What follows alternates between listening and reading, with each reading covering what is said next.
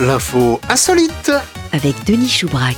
Bonjour, aujourd'hui, qu'est devenue la précision suisse Une course culottée et du fromage au doigt.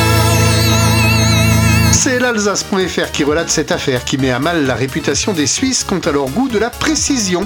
La police helvète a effectivement dû admettre en début de semaine une embarrassante erreur. Quatre radars mal calibrés ont flashé à tort près de 10 000 automobilistes en un peu plus d'un mois. Dans ce pays aussi réputé pour le peu de célérité de ses habitants, on se doute que le nombre élevé d'infractions relevées par ces radars a mis la puce à l'oreille de la police cantonale bernoise. Au total, 9604 mesures erronées à cause d'une erreur de programmation dans un logiciel ont été enregistrées entre le 12 septembre et le 19 octobre 2023. Toutes les personnes concernées recevront un courrier ces prochains jours et environ 6000 amendes d'ordre acquittées seront remboursées, précise la police. Les autorités ont depuis fait appel une nouvelle fois à l'Institut fédéral de métrologie qui avait validé la première configuration pour procéder à des contrôles et rétablir un bon fonctionnement des appareils concernés. Allez, un petit sourire pour la photo. France, mais avec un média belge, dhnet.be, qui se fait écho d'une course à pied qui a réuni 101 participants près de Montpellier le week-end dernier. L'idée de départ de cette course originale était, selon les organisateurs, de contrecarrer les ultra-rails où il y a plein de matériel obligatoire.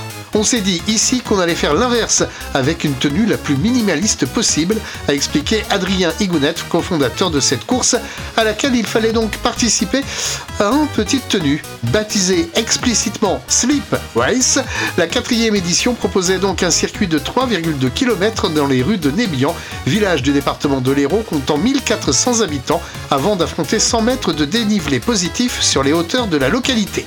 Si cette course est à prendre au second degré, il fallait aussi en prendre le départ avec seulement 2 degrés au thermomètre.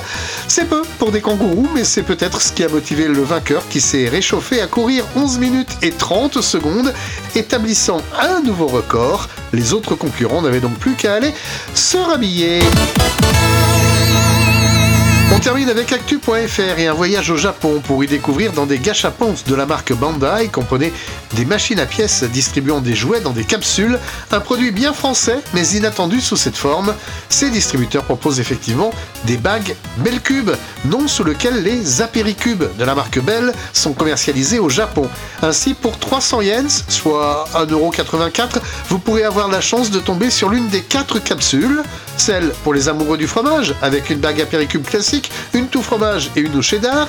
Il y a aussi euh, la capsule sélection italienne, avec apéricube olive, tomate et jambon, la sélection fruits de mer, avec saumon fumé, homard et Saint-Jacques sauté, et enfin la dernière capsule, avec une unique bague Belle Cube crème. Si cela vous donne l'envie de vous faire passer l'apéricube au doigt, n'oubliez pas que le bijou n'aura pas la durée de vie d'une pierre précieuse. Avant d'en faire tout un fromage, je préfère vous donner rendez-vous la semaine prochaine avec une recherche méthodique et habillée comme il se doit dans la presse en ligne de nouvelles drôles d'infos. Au revoir.